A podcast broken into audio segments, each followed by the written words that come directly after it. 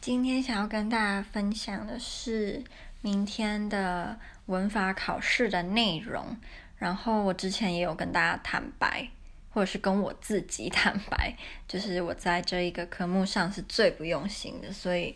上个礼拜到这个礼拜，我就是在还这个债，这个之前不用心的债。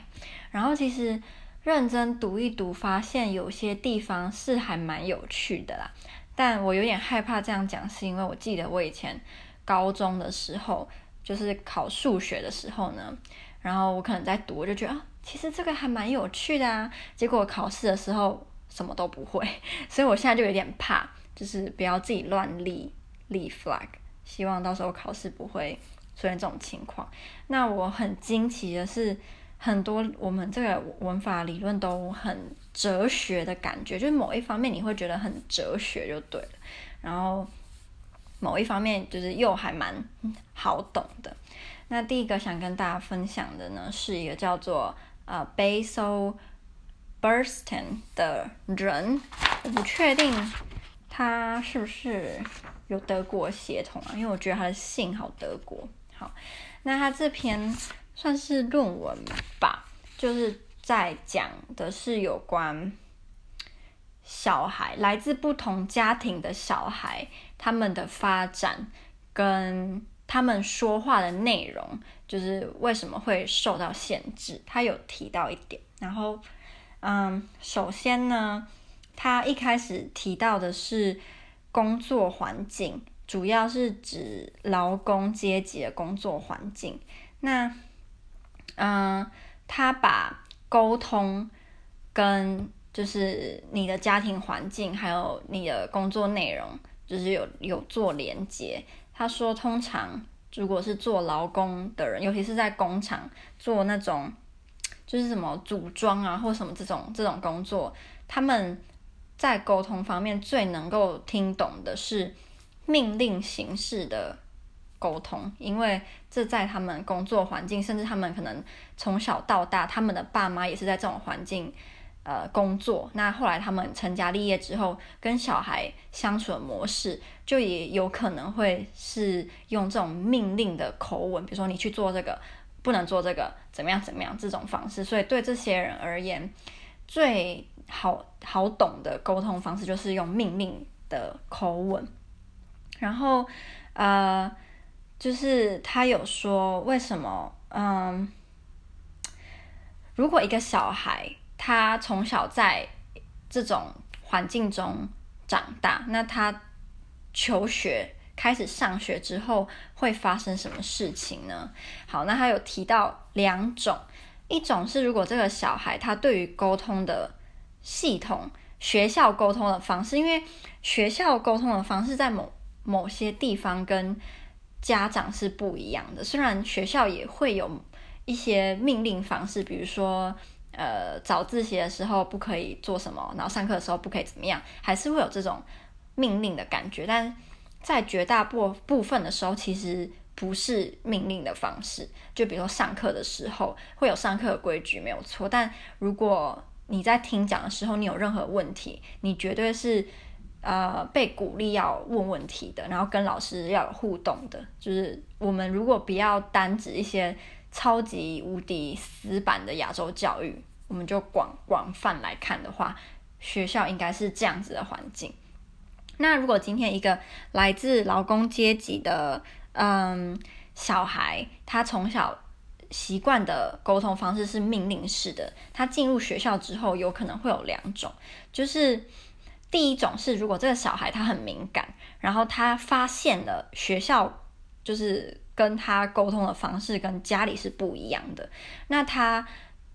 就会开始有一种呃社会社会化的成长。那如果另外一个小朋友呢，他觉得学校这种方式他很不习惯，然后他甚至是没有发觉跟他。家里是不一样的，那他可能就会有一个呃 social change，或者是所谓的 change of social identity。他可能会觉得，哎，好奇怪啊，为什么就是嗯、我在学校会被要求，比如上课的时候，呃，如果你有不懂的要提问，可是在家里我都不能问问题啊，为什么会这样呢？那另外一种，呃，小孩如果他发现了跟家里的不一样，然后他是会去做改变，会去做回应的，那对于他社会化方面是会正面的，他会有嗯 social change，所以他可能会改变他自己，甚至他在家里跟。父母或兄弟姐妹相处模式也会渐渐有改变，可是另外那个人他的改变是 change of social identity，他可能会觉得，呃，学校是学校，然后我在家里的这个这个环境是这个环境，他不会把这两个就是做连接，或者是呃把学校带给他的改变改到家里，所以他还是最习惯的会是命令式的沟通，然后另外一个。作者提到的一个点是，我们每个人说话方式其实都是有一定的限制，呃，无论是内容，或者是场合，或者是时间，都是我们都会很，呃，那叫怎么讲？selectively，就是你不会很无呃随意的说你想说的话。我们其实一个完整，透过完整社会化的大人，他。他会对于说话的时机、场合跟内容是会有很严格的筛选，然后做一个举一个例子，当一个大人跟一个小孩在说话的时候，你可能会用比较简单的句子模式或者是单字，就是因为你在那当下就是这些都被你考量过了，就是你知道在这个场合你必须要用这样这样这样的方式说话，不然。你可能没有办法做一个有效的沟通，或者是根本就连沟通都没有。所以，当一个小孩子他了解到自己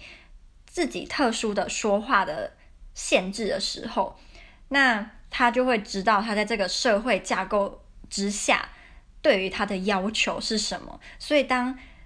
每就是当一个小孩在说话或者是听别人说话的时候，这个社会的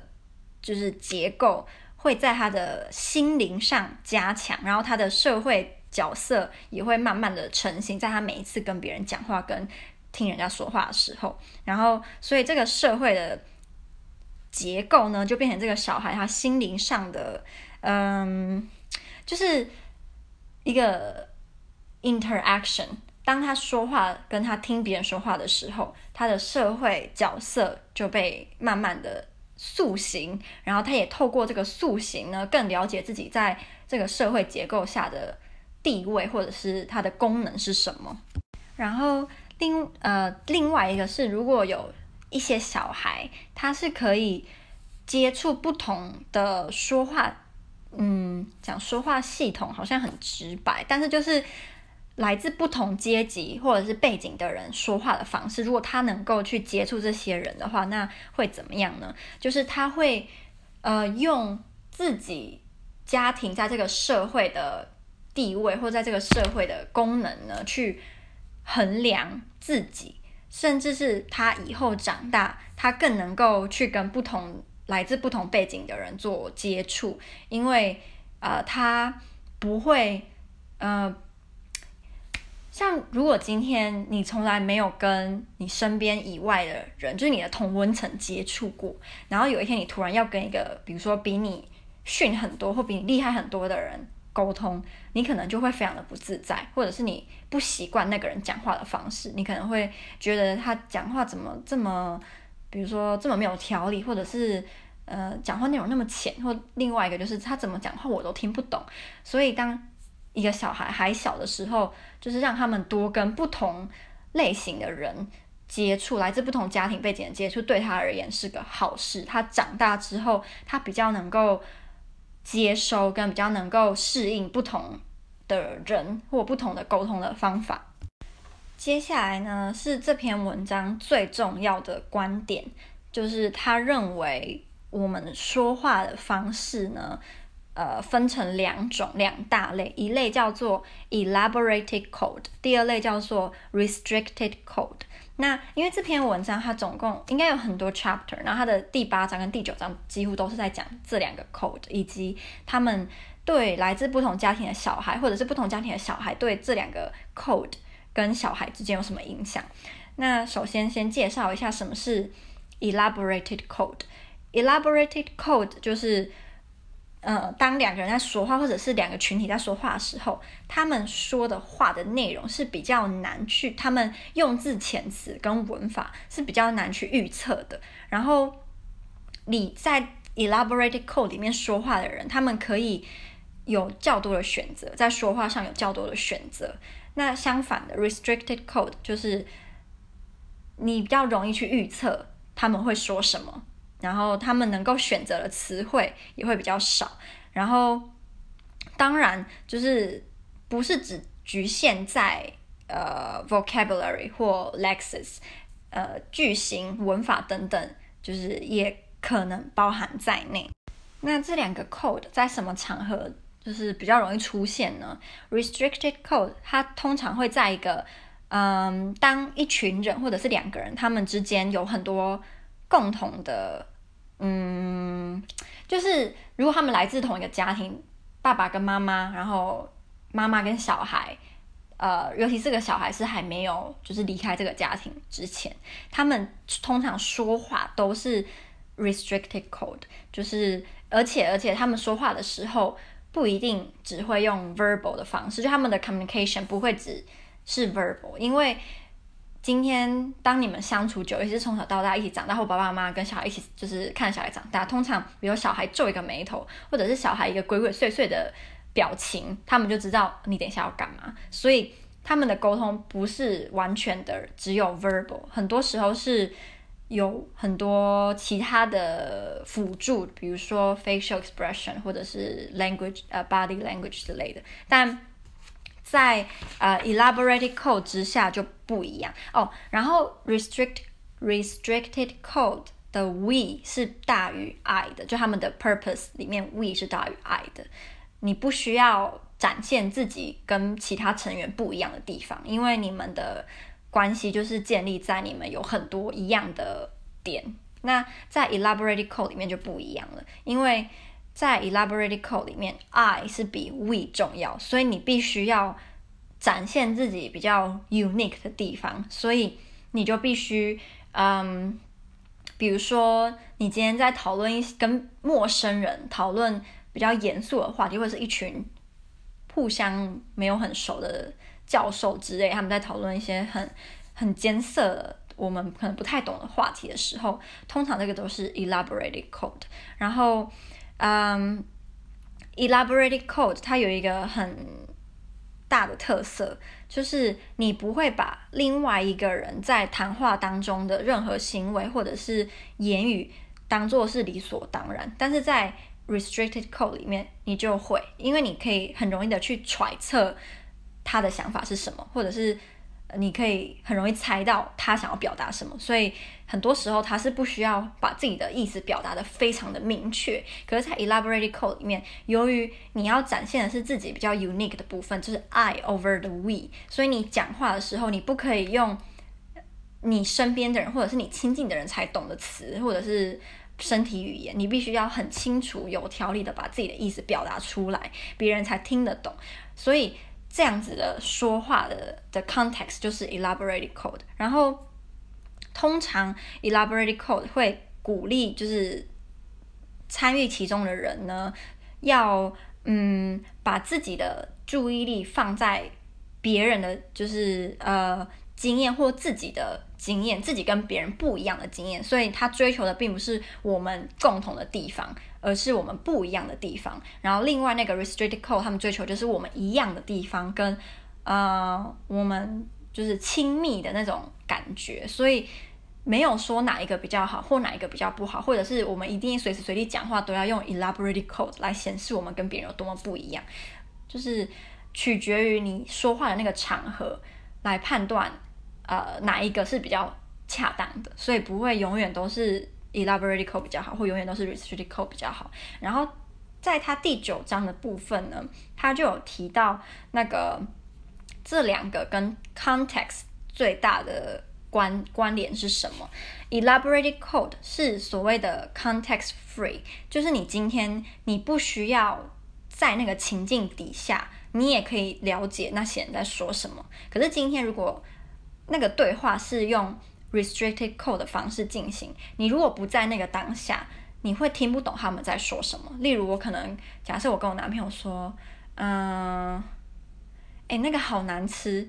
然后他说，哦，真的，我们上次吃的那个更好吃。然后我说，哦，对，我也这么觉得。如果你今天你不知道我说那个是什么，然后我男朋友说那个是什么，你就会听不懂。哎，我们到底在聊的是哪一家餐厅或怎么样？可是如果今天，比如说他们聊的是，嗯、意式料理的精辟之处之类的，就算你今天不在我们这个场合，然后我把这个对话就是移出来，你还是看得懂我们在说什么。所以，elaborate code 是不需要在一个特定的场合、时间或人物，别人是可以听得懂或看得懂或了解。可是，restrict code 它就必须要在那个 context 底下，你才能够了解，就是他们的谈话内容或沟通的东西是什么。那在他第九章的部分呢，他就有提到社会化，然后跟我刚刚讲的不同家庭的类型，跟他们对于呃 elaborated 跟 restricted code 会有什么影响。我印象中他有提到，就是家庭有分两种，一种是 positional，一种是 person。所谓的 positional 就是这个家庭的决定是由你在这个家庭的地位来。就是比如说你是爸爸，所以决决定就给你；然后比如说你是妈妈，所以什么决定就给你。第二个 person 的意思就是家庭做这个决定是依据那个人他的特质，所以比如说今天姐姐对于煮菜特别在行，好了，那她可能就是家里最常煮菜那个人，就不会是大家认为的妈妈就是要是煮菜那个人，或者是弟弟的数学特别好，所以家庭的呃某些比如说我们在记账的时候就会给弟弟来记账。就是跟我们一般想象的那种 positional 的呃家庭就非常的不一样。那他认为 positional 的家庭呢的小孩会比较偏向于 restricted code，因为这种 positional 家庭通常通常感情也会特别的密切，因为他们不需要追求所谓的我在这个家独特的部分。可是 person oriented 的家庭，你就必须要发展自己。我室友刚刚突然回来，然后打断了我。我应该是讲到，就是嗯、，person oriented 的家庭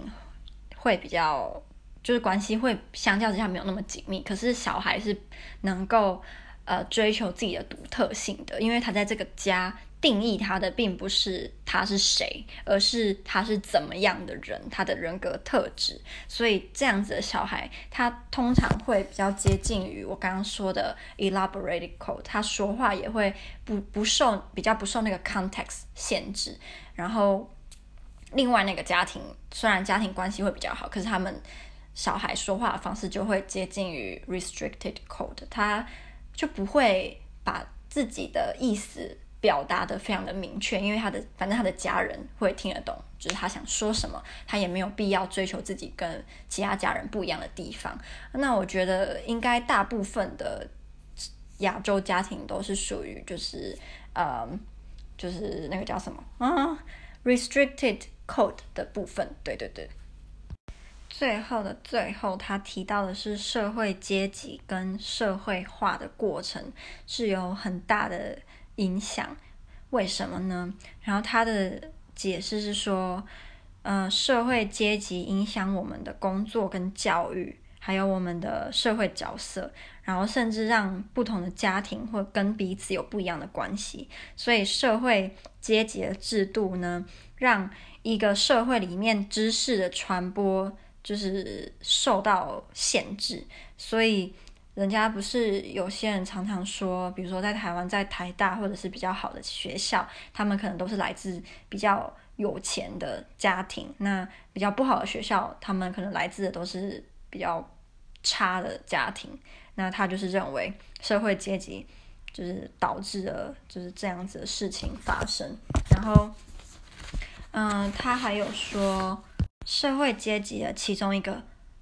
效果。或者是它的作用呢，就是让比较少的人能够接触到 elaborated codes，然后让比较多的人接触到的是 restricted codes，然后这是它的算是它的结论之一吧。然后我那时候读完的时候，其实我好像读了两遍还三遍，因为很长，然后它里面有很多那种操，感觉就很难的名词，然后我就要想很久，所以我发现录音真的是一个很好整理这些知识的方法，因为我觉得我刚刚一定有很多地方都讲得哩哩啦啦，但是我知道我应该是有触碰到它重要的地方，只是我必须要用好懂，然后呃。有条理的方式来叙述的时候，就会变得很困难。应该是说，我知道了，就是我就是我这个录音，或者是我很多有关学业的录音，就是把我的 restricted codes 转换成 elaborated codes，让就算你今天没有读过这个文这个文章，你没有上过这个课，你也能够理解。这样它就跳脱了所谓的 context，对。那这样想，我就能理解。所以这就是为什么你基本上要受过教育，然后你要跳脱你的 restricted speech，你才能够到达 elaborated 的境界。那真的很难，你要真的要想办法，怎么样把你懂的东西，然后